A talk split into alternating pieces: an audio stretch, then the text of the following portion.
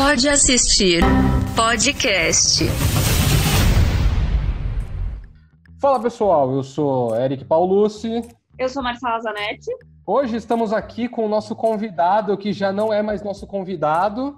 Lucas já pode começar a se E apresentar. aí, pessoal, eu sou o Lucas Carvalho. Eu já estava me apresentando assim, né? Ainda bem que pela videoconferência os áudios não se encontram direito. Então, boa tarde, pessoal.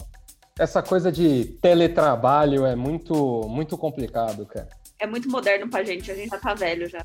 Bom, mas como vocês devem estar mais ou menos na mesma situação que a gente, a quarentena continua. E a gente tem certeza que em algum momento você foi para aquela zona de conforto e acabou assistindo episódios da sua série favorita, né? E a gente tem certeza, certeza de que muitos de vocês fizeram isso com Friends, né? Porque afinal é uma das séries mais é, icônicas da TV mundial, né? Todo mundo provavelmente teve uma entrada de, de no mundo das séries com esse essa sitcom famosíssima dos anos 90. Só que assim, acho que chegou o momento de que aceitar que a comédia não é só Friends, né? E aí eu queria levantar a bola para vocês e saber, porque eu acho que a gente está num momento em que já tá tudo bem falar que Friends nem é tão bom assim. E digo mais, eu acho que existe um fandom agora de pessoas que não gostam de Friends. Com certeza. Eu acho que o hater de Friends, inclusive, é meio polêmico, mas eu acho que o hater de Friends tá ficando mais chato que o fã de Friends.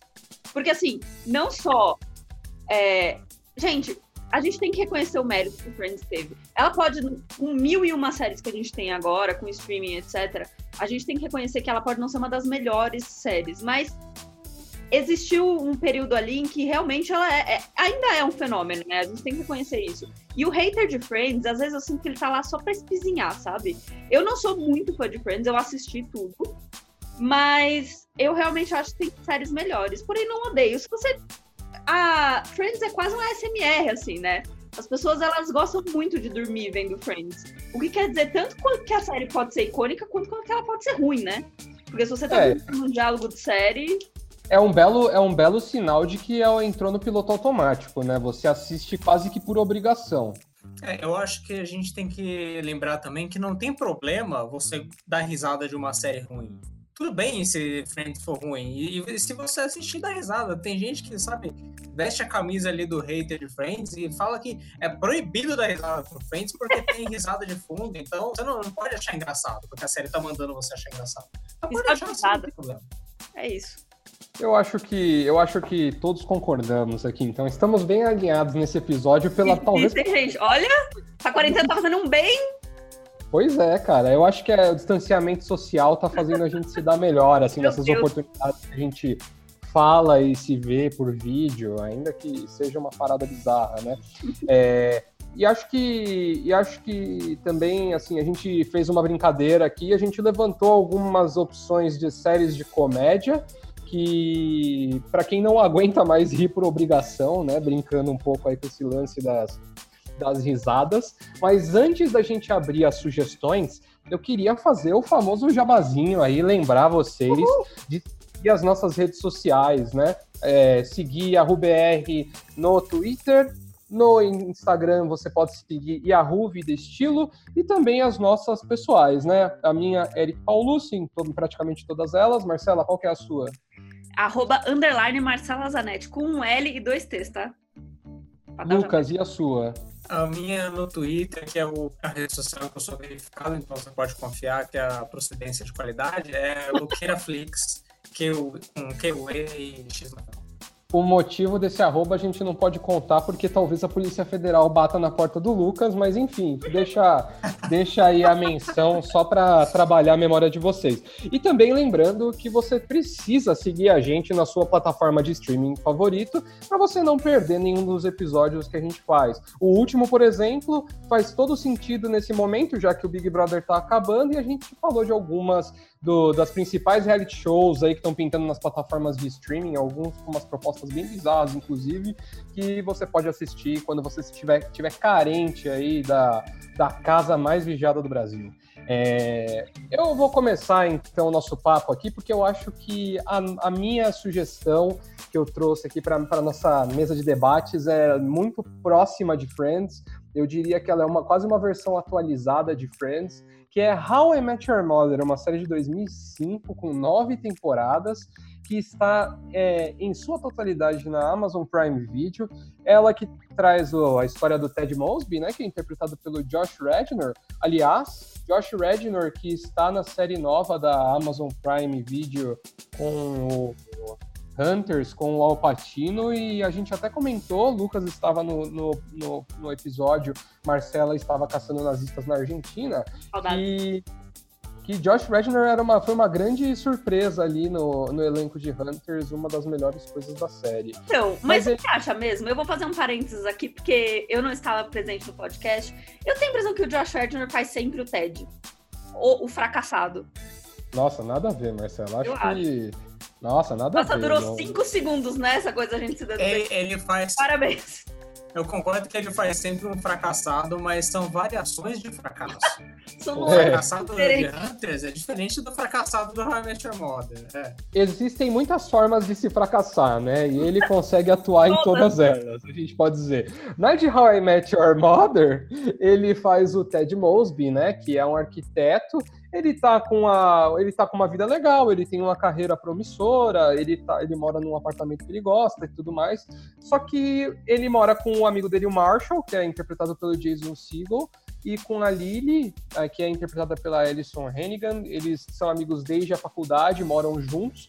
E o Marshall e a Lily decidem, decidem o Marshall decide pedir a Lily em casa em noivado. E aí ele começa a pensar que talvez seja a hora dele também arranjar um relacionamento mais sério, né? E ele acaba numa noite num bar, no mesmo bar que eles vão todas as noites, o McLaren's, é, conhecendo a Robin, que é uma repórter, apresentadora de TV canadense, interpretada pela Kobe Smulders, que é, para quem não conhece, ela é a braço direito do Nick Fury nos filmes, no filme Os Vingadores. é, e aí ele acaba achando que ela é o amor da vida dele, mas obviamente, como toda sitcom, nada dá como planejado e tudo mais. E a série ainda tem também, acho que vale a gente apresentar aqui para quem não, não assistiu ainda, se bem que acho que todo Mother, é, muita gente já assistiu, né? Mas é, tem o Barney também, que é interpretado pelo Neil Patrick Harris é, que é um mulherengo que, se fosse nos dias de hoje, se a série tivesse acontecido em 2019, ele certamente já teria sido cancelado. Canceladíssimo. E teria virado discussão no, no Twitter. Eu tô reassistindo essa série atualmente. Eu até brinquei no Twitter esses dias que eu acho que How I Met Your Mother vai cair um pouco no ostracismo, porque é uma série muito datada, assim. Ela é muito início dos anos 2000, as piadas e tudo mais. Só que eu acho que eu fiz um comentário muito cedo porque eu, eu, reparei que no decorrer das temporadas, eu acho que a série foi se aproximando um pouco mais para a realidade que a gente vive hoje, sabe? Então no começo, o Barney fazia, eu acho que eu ainda acho isso. O Barney faz piadas muito machistas e tipo, é realmente o, a graça da cena.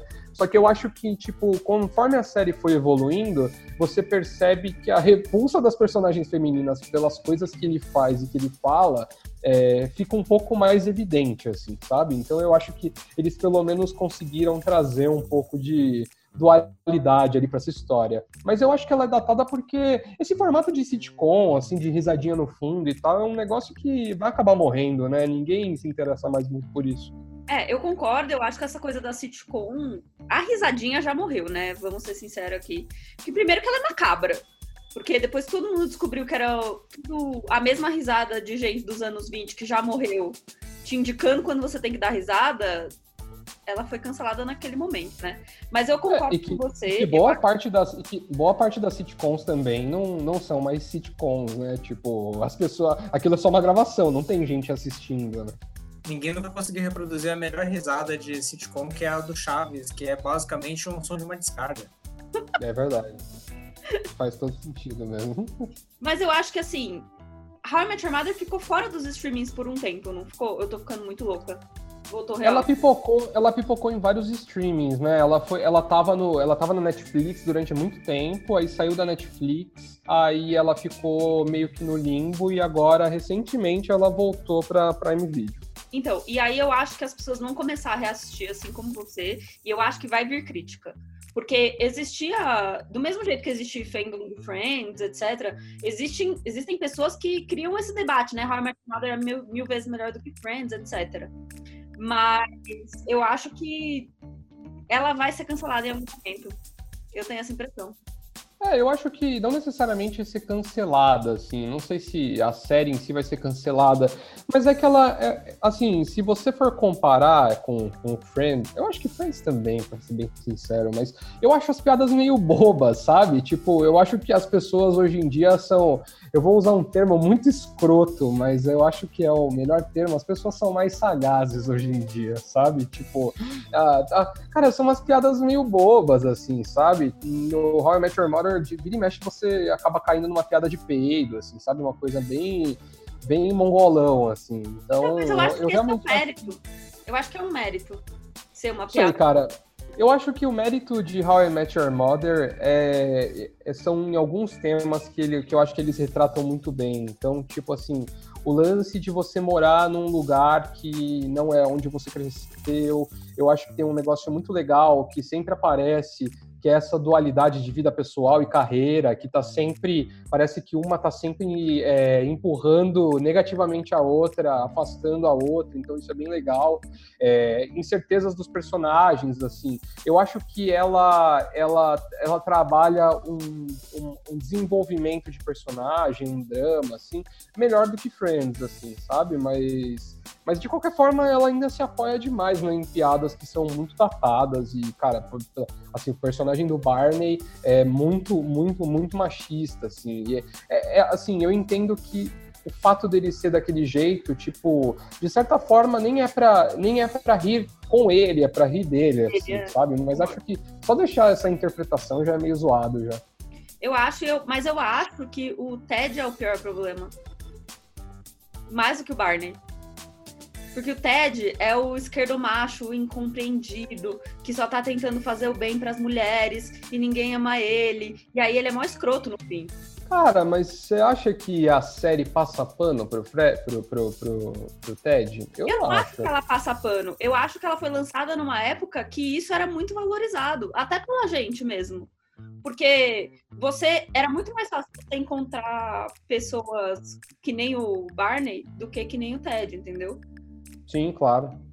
Eu acho que é, É, isso. mas, mas ao mesmo tempo eu acho que a, mas eu acho que a série evidencia quando o Ted é meio pau no cu, assim, sabe? Quando ele, quando ele é babaca, a série mostra que ele é babaca, sabe? É, e eu acho que a, a bússola moral do, do Ted é sempre o Marshall e a Lily, sabe? Tipo, eles ficam, eles frequentemente ficam inconformados com algumas situações do, do Ted, e, e principalmente quando ele, tipo, termina relacionamentos de uma forma escrota, ou então ele ele interpreta uma coisa de uma forma que não, não, era, não era daquele jeito e tal. Tem um tem um, um episódio inteiro sobre o pelo, só pelo fato do, sei lá, do, de um desentendimento do Ted e da Lily, e o Ted chama a Lily de bitch, né? Na, na- no, episódio eles até fazem uma brincadeira lá, eles mudam o, falar o termo e mudam pra Grinch, porque é um episódio natalino e tal. Mas aí, tipo assim, existe uma, uma discussão dentro do episódio de por que é tão pesado chamar uma, uma mulher de, de desse termo, assim, por que, que ele é tão pejorativo. Então eu não acho que, eu não acho que de certa forma eles passam pano pro Fred, pro, pro Ted, não. Mas de qualquer forma eu acho que a série, tipo, tem um formato meio besta, é, tem umas piadas meio datadas e eu acho que ela em algum momento vai, vai cair no esquecimento, ninguém mais vai se lembrar. Não acho que ela vai ter esse, essa sobre, esse fôlego que tem Friends, por exemplo. Então, eu acho que ela vai chegar num momento que ela vai ser muito criticada, assim como Friends é hoje. E mesmo assim, ela vai ser a. Eu acho que ela é uma ótima coisa pra indicar quem assiste Friends, porque ela é boa pro piloto automático também. Eu acho que todos esses sitcoms, quando eles fazem muito sucesso, é, eles dão. Eles fazem sucesso com um episódio solto, sabe? Não- você não precisa ter uma linha. E aí eu acho que isso é um grande mérito da série, e por isso que ela vai continuar rendendo.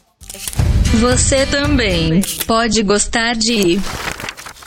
Bom, acho que a gente falou demais de How I Met Your Mother. E aí, Marcela, que, que outra série aí você acha que pode ser uma boa pra galera que curte Friends? Cara, falando em reassistir coisas, eu na minha quarentena estou dedicadíssima a assistir Brooklyn Nine-Nine. É uma série dos mesmos criadores do nosso tão querido e amado The Office, que a gente fala aqui, é, do Dan Gore e do Michael Schur. Ela tem seis temporadas disponíveis na Netflix, mas ela tá na sétima, acontecendo nesse momento a sétima temporada, comprada pela NBC, quase é, foram cancelados aí nesse meio. Basicamente, se você nunca ouviu falar de Brooklyn Nine-Nine, ela fala da vida do policial Jake Peralta, interpretado pelo Andy Samberg, que agora está tomando lentamente o posto de grande amor da minha vida, ao invés do Adam Driver. E esse, o Jake Peralta, a gente já falou aqui dessa série, ele é um cara meio imaturo, mas muito, muito bom no trabalho dele, que é no Precinto 99 do Brooklyn, em Nova York. E com isso, ele tem que lidar com o chefe dele, que é o capitão, capitão Raymond Holt, que é novo no meu no, no trabalho, etc. E ele vai fazendo essas pataquadas dele, que é tudo. Se você já assistiu o Andy Samberg, ele basicamente faz ele mesmo, né? Em Brooklyn Nine-Nine. Então ele tem que lidar com o melhor amigo dele, que é o Boyle, que é um cara super aleatório. Sabe aqueles amigos que você tem que você só aceita a amizade porque a pessoa te ama tanto. É esse cara. Ele tem que lidar com o crush que ele tem no escritório, que é a Amy. Ele tem que lidar com. E até com o Sargento Jeffords, que, para quem não sabe, é o pai do Chris, o Terry Crews. Então, assim, essa série, ela entra naquela coisa do piadas. Quando você ri, você está. Quando você vê, você tá rindo de piadas muito bobas. Mas também eu acho que, ao contrário de How I Met Your Mother, ela tá muito mais próxima de piadas que não seriam canceladas hoje em dia. Eu tô reassistindo desde o começo, a série de 2013, e até agora não teve nenhum momento que eu falei, putz, acho que hoje pegaria mal esse tipo de comentário, assim, sabe? Tem um ou outro, mas raramente acontece. Antes de deixar o Lucas comentar, porque eu sei que ele adora, eu só queria deixar um, um, um, um recado inconformado, porque a Marcela durante muito tempo, ela critica várias pessoas, vários atores. Várias pessoas. Porque elas interpretam personagens que basicamente são elas mesmas. Vários. É. Eu vou só vou citar um aqui, só para falar um grande nome, que é o nosso querido ator que durante vários episódios foi atacado pela Marcela porque ele se auto-interpreta, segundo ela. Segundo hum. ela, ele se auto-interpreta. E aí ela fala o quê? Que o Andy Samberg é incrível em Brooklyn Nine-Nine porque ele se auto-interpreta. Eu quero que você me explique. Mas é, Cara, mas é que o Andy Samberg... Fala, fala, Lucas. O Andy Samberg se auto-interpreta, mas tem uma diferença entre você se auto-interpretar e você se auto-interpretar e ser sem graça. O Tudo... Adam Sandler se, se auto-interpreta, mas ele não é engraçado. O Andy Samberg é engraçado. É isso. Muito obrigada. Tá de brincadeira. Muito obrigada, Lucas. Eu queria acrescentar uma coisa sobre Brooklyn Nine-Nine, que é, é interessante essa questão do, das piadas não terem ficado, não serem pesadas, não ser nada que a gente imagina que possa ser cancelado depois, porque eles são bem conscientes, assim, né? Se você for ver, a maior parte do elenco é com minorias, né? Tem o, o, líder, o capitão da, da, da, delegacia, um homem homossexual negro. É, enfim, é, você tem, várias, tem duas mulheres latinas na, na, na, equipe. A Stephanie Beatriz, que faz a Rosa, ela deu uma entrevista uma vez falando que ela fez o teste para ser a Amy. Ela falou: ah, esquece, né? Eles nunca vão colocar duas latinas numa série de, de televisão. E aí ela foi contratada. Então, tipo, isso mostra muito claramente assim. Não, não acho que isso é usado como panfleto, como, é, como discurso da série. Mas, tipo, tá ali. E se você não prestar atenção, você nem percebe, né? Que não é um elenco só de gente branca como a gente tá acostumado a ver em outras sitcoms, assim. Cara, e eu acho que isso é um grande mérito dessa série. É um. É, é isso. Você tem, dentro da série, assim, sem dar spoilers nem nada, um cara negro e LGBT uma latina bissexual, é, na verdade, duas latinas, é, pessoas que não são, tipo, nossa, padrãozinho, uau, etc. Até o galã da série, que se você for pensar, é o Andy Samberg, ele é meio considerado galã feio, assim, né?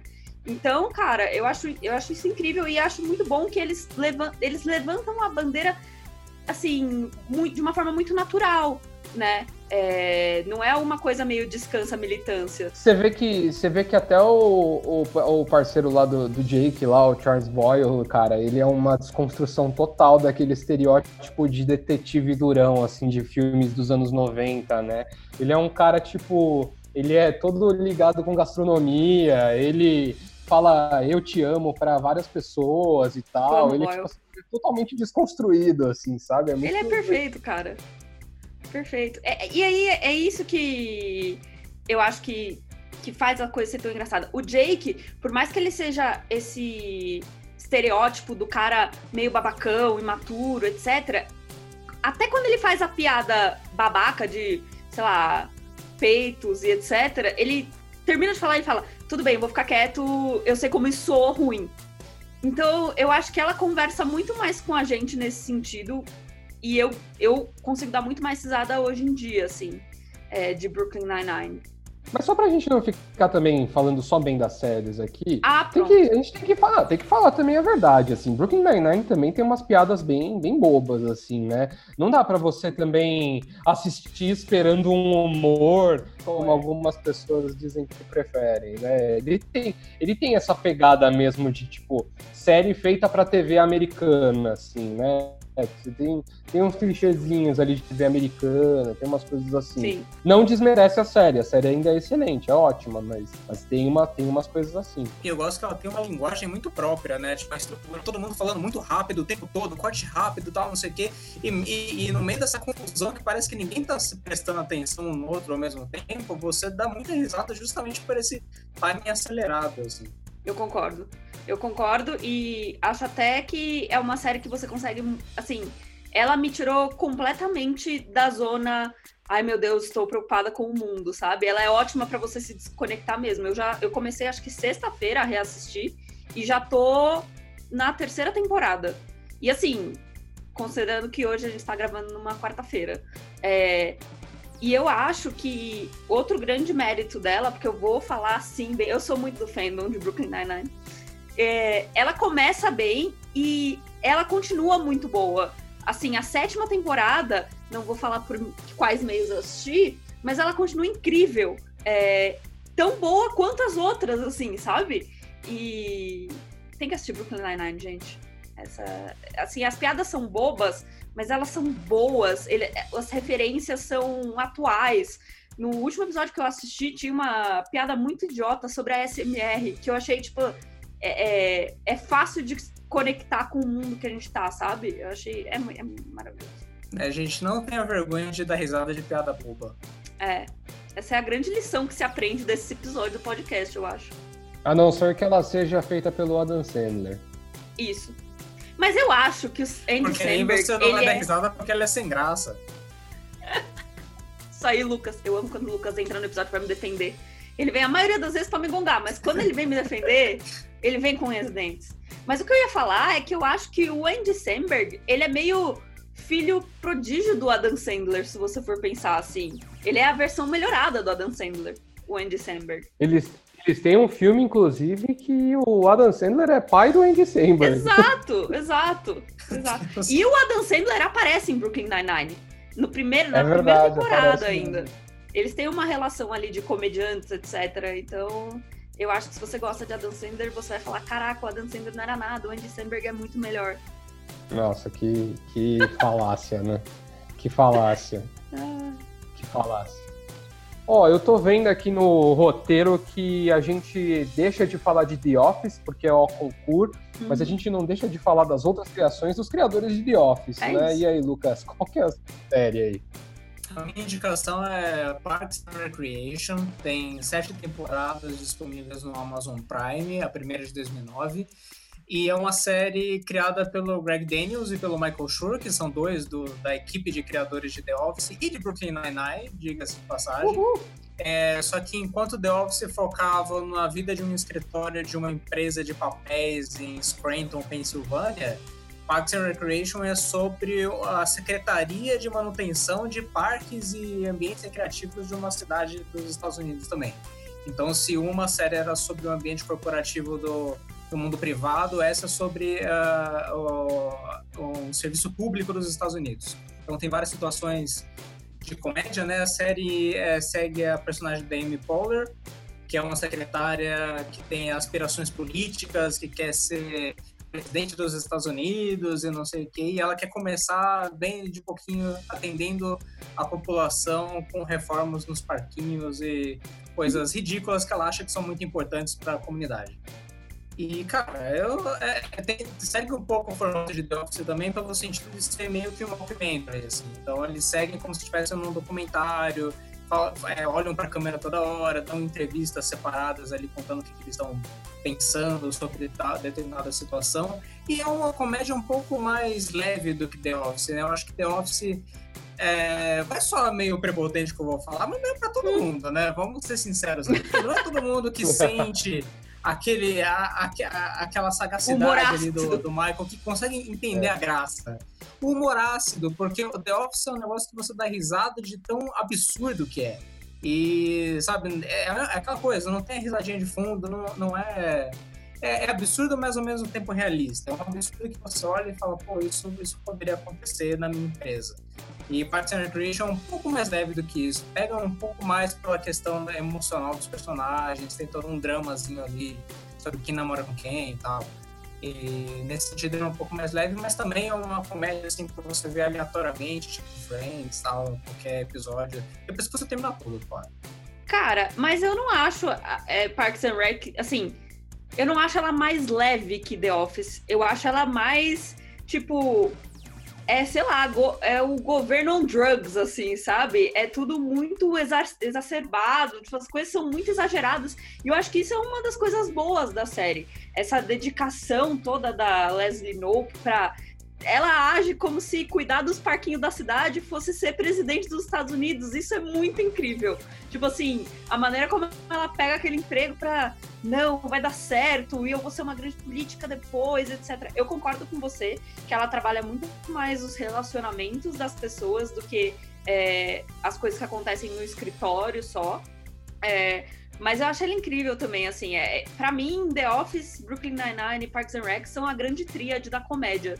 É, tanto pelos criadores e tal, quanto pelos, a, pelos atores mesmo. Porque a Amy Poehler, não dá pra negar que ela no papel principal, você com certeza vai ter umas risadas aí, né? É, e eu acho que a série até brinca, eu acho que a grande graça da série é brincar um pouco também com a expectativa dos personagens sobre os eventos, né? Então, tipo, você tem a Amy Poehler super empolgada com as coisas e você tem o Ron Swanson, que é tipo um cara que é o ele é o. Ele, se, se, o Ron Swanson fosse um partido, eu acho que ele seria tipo um partido novo. É. Ele é conservador nos bons costumes e liberal na economia. Ele, ele faz uns discursos de que a máquina pública precisa ser enxugada e não sei o quê, e ao mesmo tempo ele tá sentado numa cadeira pública há anos, assim, no e não tem, tipo, nenhuma, nenhuma aspiração profissional, assim, além disso, sabe? Então, é, e aí é engraçado, porque eles são muito opostos, né? A, a Leslie, ela é uma pessoa muito devota do sistema político uhum. e o Ron Swanson despreza. A, a, Leslie é uma pessoa democrata, super progressista e tal. O Ron Swanson é um cara mais conservador, né? Então, eu acho também essa dualidade, e aí eu acho que até por esse fato, talvez algumas pessoas não achem é, Parks and Rec assim tão engraçado, é que eu acho que Parks and Rec é quase uma sátira dessa polarização política Sim. assim da, do, dos Estados Unidos, sabe? De, de, tem, tem sempre, sempre personagens assim, é, dois lados muito bem definidos e tal. E aí isso é muito, eu, eu acho que é o que traz o, o sucesso da série. E os personagens são muito bons, né, cara? E a, a, a, toda, toda o cast de, de Parks and Rec é fantástico, Sim. né? É, tem o nosso, tem o Chris Pratt, cara. Antes que, da fama, que antes de ficar bombado. Exato, basicamente. Pô, basicamente, o é, Parks and Rec apresentou o Chris Pratt ao mundo, né? Ele só fazia Sim. papéis é, medíocres antes de, de Parks and Rec. E aí, entre, entre uma temporada e outra, ele acabou fazendo Guardiões da Galáxia, foi escaltado ali pela Marvel. E aí é muito engraçado também como a série se vira em pegar ele, que no começo da série era um cara mais gordinho e tal, e como ele virou um cara bombado, assim. É muito bom como a série trabalha isso. Com certeza. Não, o Chris Pratt nasceu ali, e até Aubrey, Aubrey Plaza, etc. Mas eu acho que, diferente das outras séries que a gente indicou agora, Parks and Rec, você tem que ter um pouco mais de dedicação a ela. Você não pode simplesmente colocar, sei lá, no quinto episódio da terceira temporada. Claro, se você já assistiu, sim. Mas tem muita piada que é uma coisa recorrente, assim, sabe? Que é algo de, de que você tem que entender o contexto, assim. Eu acho que o Parks and Rec é, emula muito o, o, humor de The Office da, da quinta temporada para frente. Que não é tão preocupado em tirar sarro do, do ambiente, mas é mais preocupado com a história dos personagens e desenvolver os Sim. personagens dali adiante. Por isso que ele tem esse, esse, esse elemento meio de novela, assim. Você precisa saber quem namorou com quem antes, é. para saber com quem tá se relacionando agora. Então é, é isso. Você consegue pegar um episódio aleatório, mas se você já tiver assistido antes, porque senão você não vai entender a, gra a, gra a progressão. A line da piada tá no contexto, né? Sim.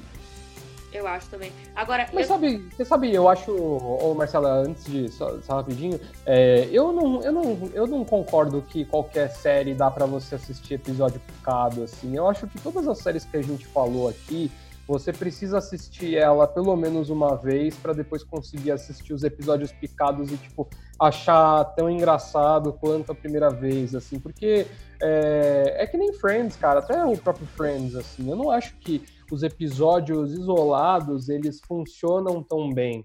Eu acho que o contexto geral da série vai, vai, vai ser mais divertido, é óbvio, né? A série é feita para isso.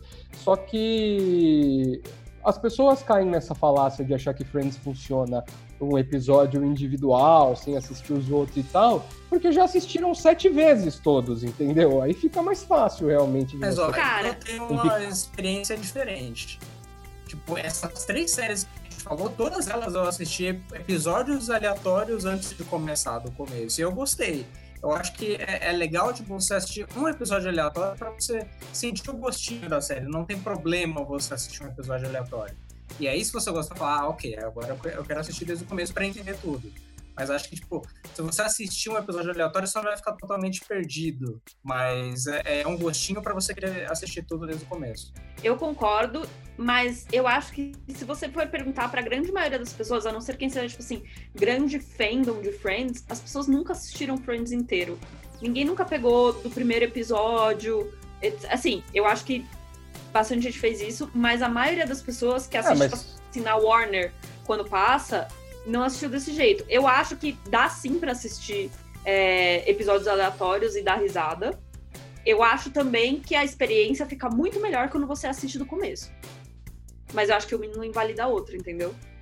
Porque eu acho que Friends, a grande não, coisa de Friends acho... são episódios aleatórios. Mais do que qualquer outra série. Mas eu acho. Então, mas eu acho que o lance dos episódios aleatórios, eles são uma parada que acontece porque você já assistiu a exaustão, entendeu? Você não precisa ter assistido a série de ponta a ponta para saber que aquele episódio que você tá vendo acontece num período da história onde o Joey tá fazendo não sei o que, a Phoebe tá fazendo não sei o que, entendeu? Você sabe isso. Você não precisa. Nenhuma série de comédia, no fundo, você precisa assistir todos os episódios de uma temporada, cara. É, alguns episódios são só de piadas internas, assim. Todas elas acontecem isso. Brooklyn Nine-Nine, se você pegar a temporada inteira, geralmente essas séries têm temporadas grandes, porque elas já têm a duração do episódio pequeno, né? É, geralmente você tem temporadas aí de 20, 25 episódios. Cara, desses 25 episódios, tem uns 10, cara, que se você simplesmente cortar ele da história, é, não vai fazer diferença. Eu acho que a única que escapa da, da aqui dessa, da, da, minha opinião, dessa, dessa regra é Parks and Rec, cara. Parks, Parks and Rec, eu acho que eles, estão, eles são um pouco mais envolvidos em ter uma, uma, uma linha de história ali para contar. Então, um episódio começa mais ou menos do, de onde o outro terminou Sim. e tal. É, as outras não, as outras eu acho que, apesar de você de você não precisar assistir o episódio 1, depois o 2, depois o 3, depois o 4, depois o 5. Se você pegar, por exemplo, um episódio. Se você não assistiu nada de nenhuma dessas séries, e você pegar um episódio da quinta temporada, sei lá, ter, sétimo episódio da quinta temporada, não vai achar engraçado, cara. Não vai. Você vai dar uma risadinha ou outra, mas você não vai se, se empenhar em assistir, cara. A gente. Eu. Esse negócio de assistir episódios aleatórios é uma coisa, uma prática que rolava na TV. Porque você ligava no canal e tava lá passando. Já não- hoje em dia não existe. Eu faço isso ainda. Não acho que isso é. Que eu não sou, que eu sou a população inteira, mas com The Office, principalmente, eu faço muito isso. Eu assisto muito aleatório Porque mesmo. você reluta, Marcela, mas você ainda é a última geração que assiste É TV. verdade. É verdade. Mas assim, é, eu acho que tem uma coisa que a gente não tá levando em conta e que eu acho que. E eu tava pensando nesses dias que é um grande mérito. Não lembro se tem isso em How I Met Your Mother ou se tem isso em Parks and Rec. Mas Brooklyn Nine-Nine tem uma coisa que se chama Cold Open, né? Que eu nem sei como fala em português, que é tipo. Ai, não sei como fala em português. É, essas aberturas que, são, Abertura que não tem fria. nada a ver. Abertura fria. É, é abertura fria. Eu ia É falar isso, assim, mas que ele- é assim que eles falam no Brasil. no Brasil, em português. É... Que é uma piada É que a Marcela é muito muito. Eu internacional. aprendi inglês, eu fui É. alfabetizada com de memes. Mas que, assim, Ela tá gravando, ela tá gravando esse episódio. Ela tá gravando esse episódio em Fort Lauderdale, É. Flórida. na minha casa em Miami. é tipo isso. É, mas eu acho que Brooklyn Nine-Nine tem esse mérito porque é uma piada que não tem nada a ver com o que com a história, assim, o desenrolar da história. E aí eu acho que aí é que ganha pelo episódio aleatório, sabe? Não sei se vocês concordam. Eu acho que a Marcela só jogou um Techniquez aqui pra ganhar algum Que argumento horror! em, alguma, em uma competição que simplesmente não existe. Isso! Tirando o mérito dos meus argumentos, cara. Não, eu, eu porque eu concordo que essa Hum. série dá pra você assistir aleatoriamente. Não sei se o, a- a- o esquema da, da- dessa abertura isolada do episódio principal tem muita coisa a ver, mas eu acho que é um, é um chamariz, principalmente pra televisão, né? Se você tá passando ali, você começa a assistir um negócio e aí dá risada naquela cena e você fica pra assistir o resto. assim. É isso. É isso. Mas é aquilo, né? A gente, nós, nós somos a, a última civilização a assistir televisão. Bom, pessoal, a gente já falou de três séries bem legais aqui. Acho que quem tá, tá a fim de assistir alguma coisa nova tem coisas legais, mas o que vocês acham aí? Tem alguma menção honrosa, alguma coisa que faltou nessa lista? Ah, eu quero fazer uma menção honrosa à Grande Família, a maior sitcom da história da televisão brasileira, que em todas essas listas aí ninguém nunca lembra do humor nacional, mas é- ele precisa ser defendido aqui nesse, nesse podcast. É uma série maravilhosa, muito engraçada, com personagens excelentes. Quer dizer, não é tão engraçada assim. Se você parar pra assistir, você não vai dar muita risada, mas o, a, a ideia é boa. Essa é, essa é a minha menção honrosa. E é uma ótima série pra você assistir na quarentena, porque é uma sitcom de família, cara. Se você sentar com a sua avó pra assistir, ela vai achar engraçado e você, por tabela, vai achar também. É, dicas de passagem tá disponível de graça no Globoplay. A minha menção honrosa é uma série que a Netflix cancelou, mas que foi comprada por um canal de TV fechada, que é One Day at a Time, que basicamente segue a vida de uma família cubana americana nos Estados Unidos. Tem a Rita Moreno, que é uma grande atriz dos anos 30, 40 ali, né, dos musicais, ela fez Ranch, etc.